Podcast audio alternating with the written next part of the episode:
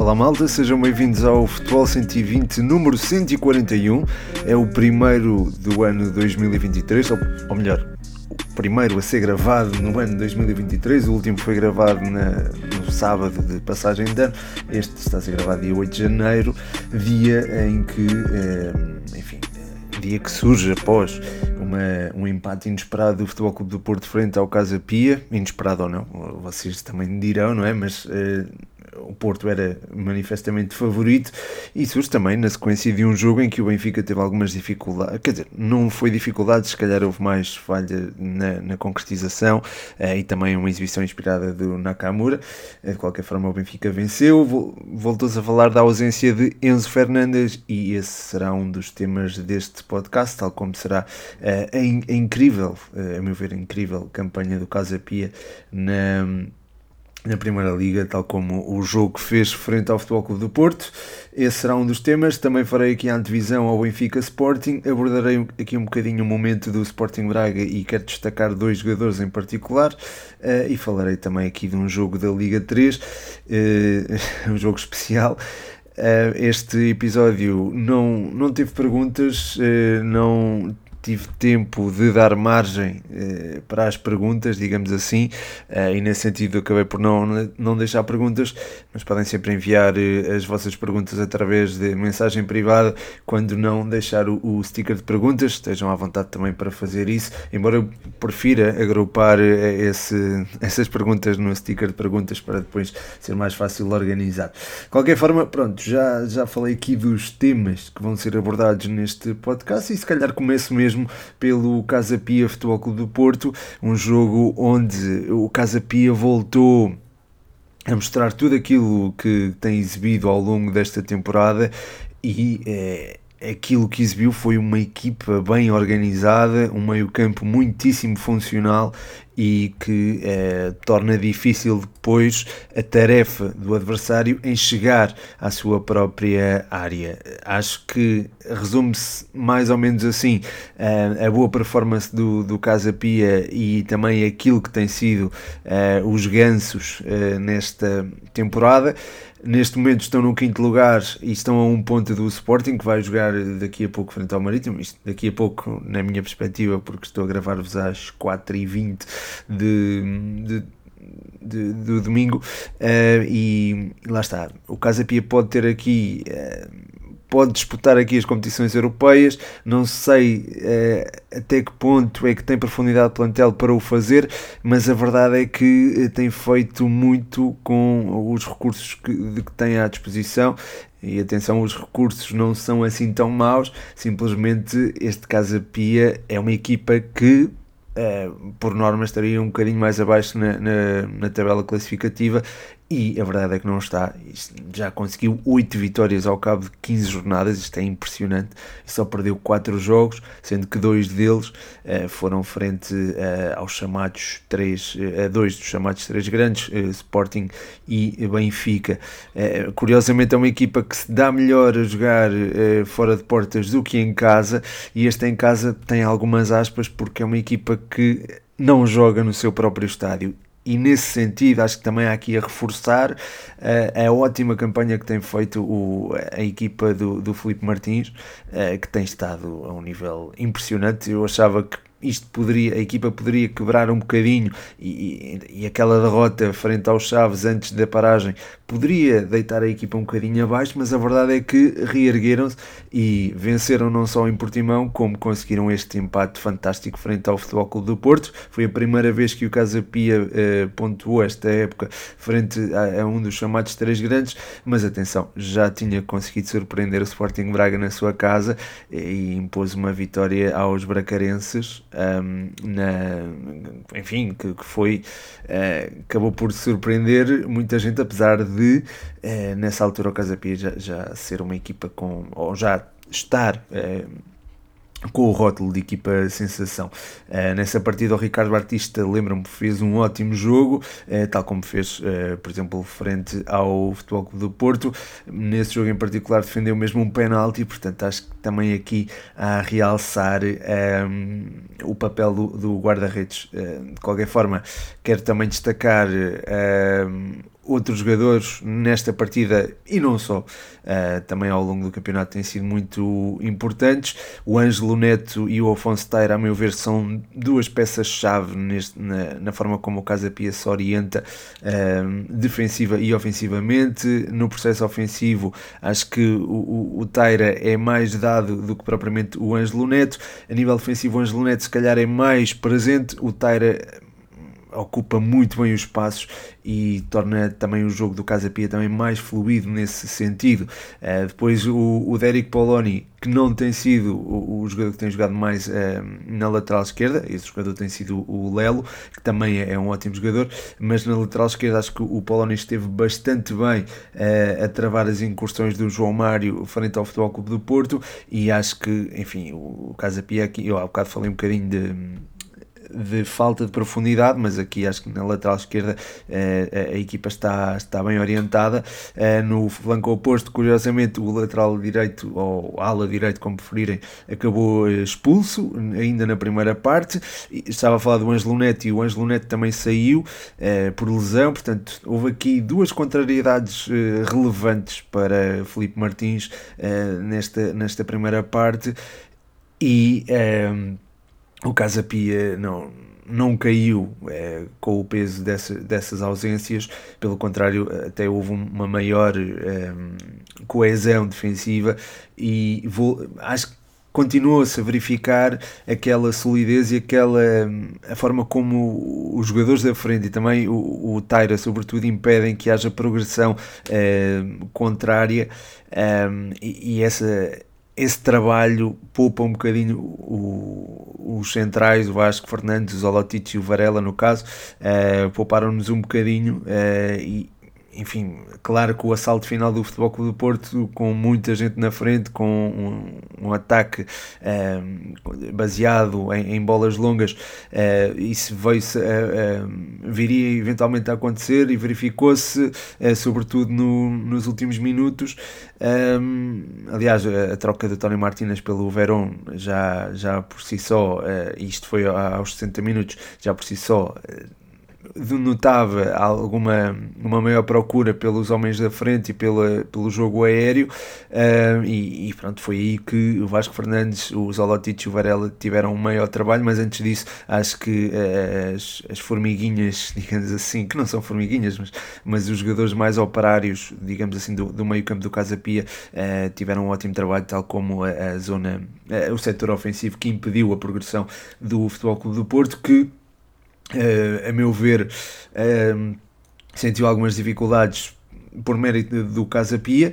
Uh, podemos falar aqui em eventual falta de. Como direi, falta de alguma progressão do, do, do seu meio-campo. o Uribe é um jogador enfim, não está propriamente vocacionado para tarefas ofensivas, jogando o Marco Gruitos, que é um, enfim, é um bom pêndulo defensivo e que não é propriamente alguém que se orienta tão bem ofensivamente, eh, acho que faltou ali alguma, alguma aceleração no corredor eh, central, alguma dinâmica. Eh, nesse sentido, acho que o Stefano Eustáquio poderia eventualmente jogar a partida de início, uh, poderia começar no banco, Uribe jogar de forma mais enfim, mais recuada e, e, permitir, portanto, eu estar aqui o que se soltasse.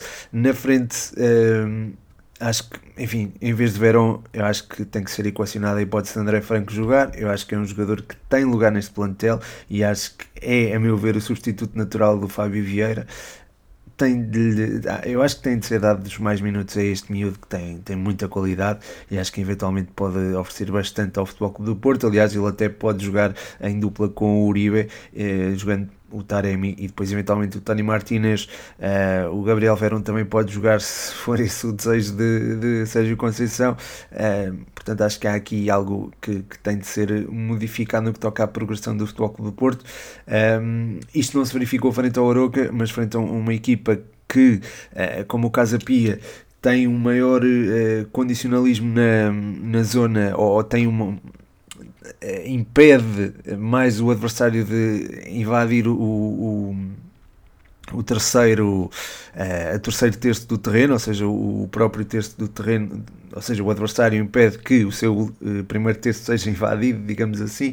Um, frente a uma equipa destas torna-se mais complicado ao Futebol Clube do Porto conseguir uh, explanar o seu jogo, portanto acho que nesse sentido é preciso também haver espaço para que André Franco comece a aparecer, Stefano Eustáquio eventualmente vai aparecer uh, quando estiver melhor uh, fisicamente, acredito, portanto acho que este, estas duas peças serão fundamentais para que o Futebol Clube do Porto seja bem sucedido a médio prazo.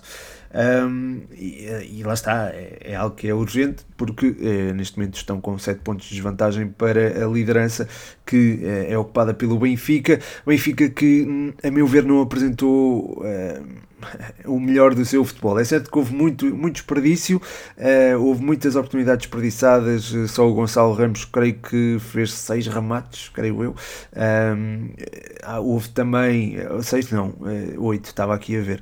Uh, depois o Florentino também chegou muito à área e eu imaginei o Enzo Fernandes a ocupar o lugar do, do Florentino nessas situações em que ele teve pronto, essa possibilidade de rematar e, e enfim, acho que o Enzo Fernandes se calhar marcava os golos que Florentino eh, acabou por desperdiçar. Florentino dá coisas à equipa que Enzo Fernandes não dá, atenção, acho que há coisas em que Florentino, eh, nomeadamente na ocupação de espaços sem bola, eh, pode ser bastante útil e, na pressão ofensiva acho que ele também é, é mais, eh, ou acho que entre, é, é superior, digamos assim, ao Enzo Fernandes nesses aspectos, mas há outros em que o Enzo Fernandes torna uh, a equipa mais solta, uh, como por exemplo, e isto é algo que eu tenho vindo a destacar ao longo de, de vários, enfim, acho que é desde o início, de, desde que soube que o, que o Enzo vinha para o Benfica, uh, a partir do momento em que ele toca na bola, torna-se tudo muito mais fácil. A progressão continua e, a equipa queima linhas só com um toque da bola do, do Enzo Fernandes, que tem uma leitura de jogo fenomenal. É, é um miúdo que tem, tem, tem uma qualidade imensa, ainda tem um potencial, acho eu, significativo. Acho que pode vir a ser um dos melhores médios do mundo. Se é que já não é. Portanto, enfim, a sua ausência acho que está a marcar um bocadinho a, eh, a forma de jogar deste, do, do Benfica. Um, é certo também se sentiu se calhar a ausência da Rafa, que era o médio rasga, o médio, não é bem médio, é um jogador mais, que joga mais adiantado, mas que rasga as linhas defensivas contrárias. Um, e há também aqui, eh, pronto, também a salientar a ausência do David Neres desde o início. Acho que jogando Rafa e David Neres, o Benfica fica mais perto do golo. Eh, Neres não terá jogado, eventualmente por questões físicas, mas acho que é alguém eh, de quem o Benfica pode, enfim, de quem o Benfica precisa. Aliás, o Benfica não precisa só de Neres e de Rafa, precisa também de um reforço ali daquela, daquela zona do terreno, isto é, de, das faixas ofensivas. Julian Draxler está aquém das expectativas, claramente, não há que negar, um, e por muito dinamismo que o Gonçalo Ramos dê, ele não é propriamente um extremo e é preciso alguém que dê essa verticalidade. Nesse sentido, acho que o Benfica precisa de, de mais jogadores para essa posição e acho que é, é preciso ter isto em linha de conta Uh, para o resto da temporada e para o facto, enfim, se o Benfica quer ser campeão, precisa de ter uh, soluções uh, que acrescentem vindas do banco e, e pronto, passa, eu acho que passa por mesmo por ir ao mercado, acho que é, é uma zona urgente a reforçar. Se Enzo Fernandes sair, acho também importante haver uh, alguém que o substitua, uh, porque o Benfica, enfim, precisa, isto, e eu vou concordar aqui com o Roger Schmidt, o Benfica precisa de Enzo Fernandes para. Um, ehm, para ter uma época bem sucedida. Não digo, o Roger Schmidt falou em ganhar o título, não digo, não vou tão longe, porque o Benfica tem uma, uma folga de 6 pontos, mas uh, acho que é, é, é, um jogador fundamental para que a época corra bem ao Benfica. Uh, está a correr, uh, é certo que os dois últimos jogos ficaram aquém, de, aliás, os últimos três ficaram aquém das expectativas, mas eu acho que há, há espaço para, para que o Benfica possa manter a linha em que, enfim, que vinha a jogar desde o de, do fim da não é agora falo em temporada passada, não, é antes do Mundial, é, o Benfica antes do Mundial pode ser resgatado, é preciso é ter os tais extremos e o tal médio rasga-linhas é, como é Enzo Fernandes. É, enfim, ele não é só médio rasgalinhas, ele tem outras funções também, como eh, enfim, a sua visão de jogo também orienta muito bem o processo ofensivo, eh, a forma como aborda o, defensivamente aborda os lances quando a bola está a chegar ao, ao enfim, entre o segundo e o, o, último terço do Benfica, ou o primeiro terço do Benfica, aliás, ele também é um jogador que oferece bastante, uh, porque tecnicamente a nível defensivo é muito bom, isto é, não aborda o desarme de forma desenfreada, mas sim uh, de forma agarrida e leal, digamos assim. Uh, é um jogador que nesse sentido é muito evoluído e é, pronto, é alguém é diferenciado, é, é sem dúvida um dos melhores jogadores do campeonato. Vamos ver se consegue manter o ritmo nesta segunda fase da época. E é, pronto, é alguém que eu acho que tem que forçosamente destacar, ou a sua ausência é algo que tem que se destacar neste, ou relacionar a ausência dele, neste caso, com a menor fugosidade deste, deste Benfica. Eu sei que ele esteve presente em Braga, uh, mas será que esteve? será que esteve presente em todo o seu esplendor? Acho que não. Uh, e acho que quem o rodeia, porque ele também beneficia os jogadores que o rodeiam, também acabou por ressentir-se um bocadinho da sua ausência. Relativamente ao jogo frente ao Portimonense, quero destacar dois jogadores do Portimonense. Um deles é o Nakamura, que fez creio que 10 ou 11 defesas, foi assim uma coisa uh, absurda. Um, e apesar de ter cometido o penalti, uh, esteve bastante bem depois disso e pronto, efetuou essa dezena de, de defesas uh, e ainda defendeu um penalti.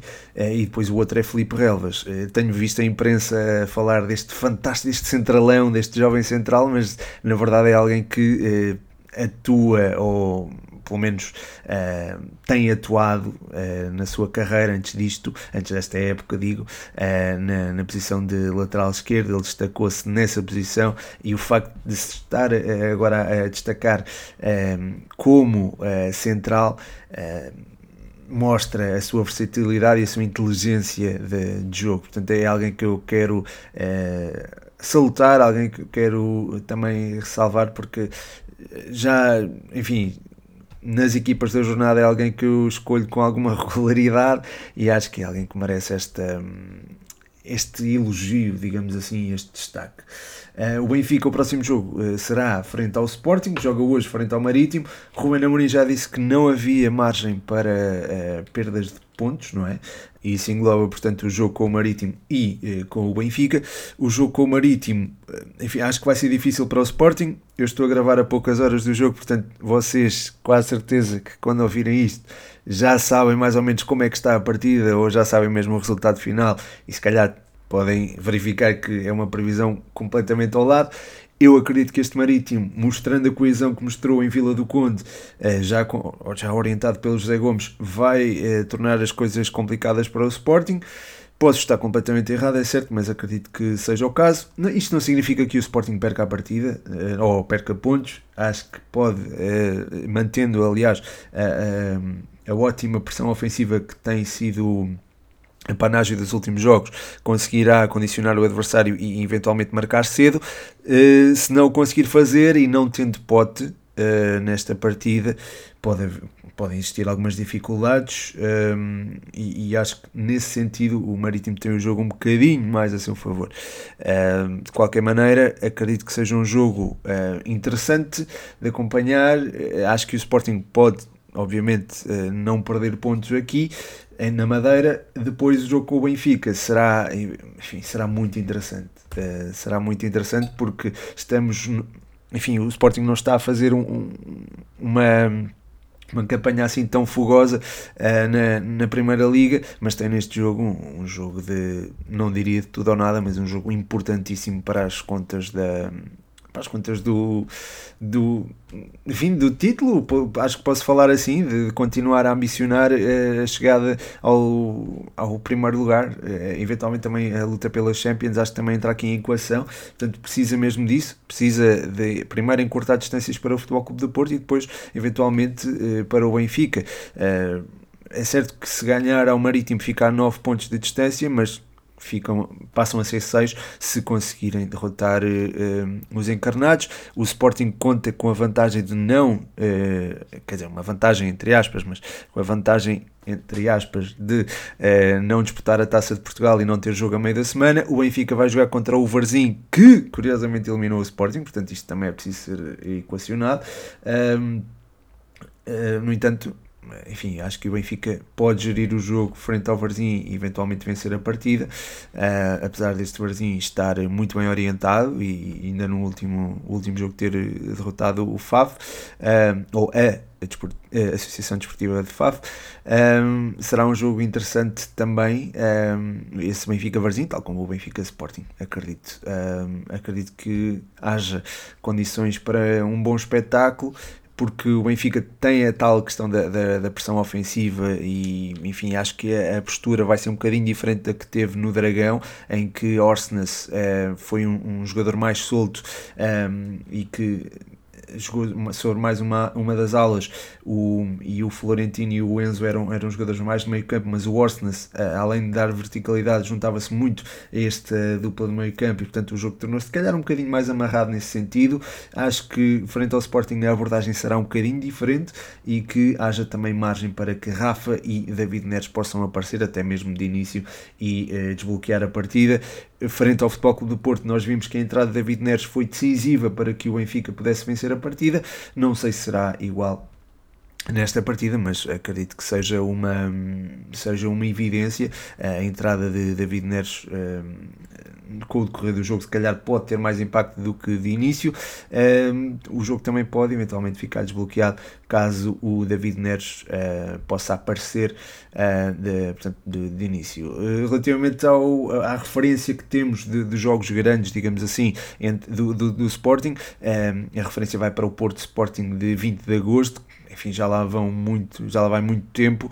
Uh, o jogo terminou 3-0 uh, para o Futebol Clube do Porto no Dragão. Enfim, foi um jogo, a meu ver, atípico. Uh, ou o resultado, pelo menos, não reflete o equilíbrio que se verificou no decorrer da partida.